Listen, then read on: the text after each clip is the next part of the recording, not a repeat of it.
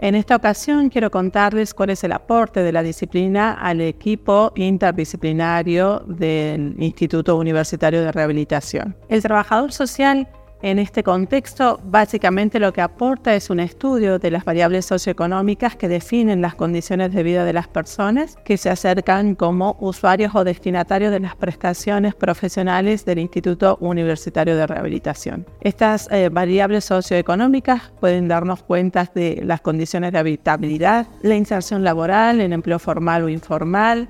también la configuración de un grupo familiar y ahí definimos si tenemos una red de sostén activa, significativa, si estamos hablando de una persona que no tiene esa red y necesita justamente la configuración de un apoyo externo a la resolución de su vida cotidiana y a la resolución de las particulares necesidades de la rehabilitación.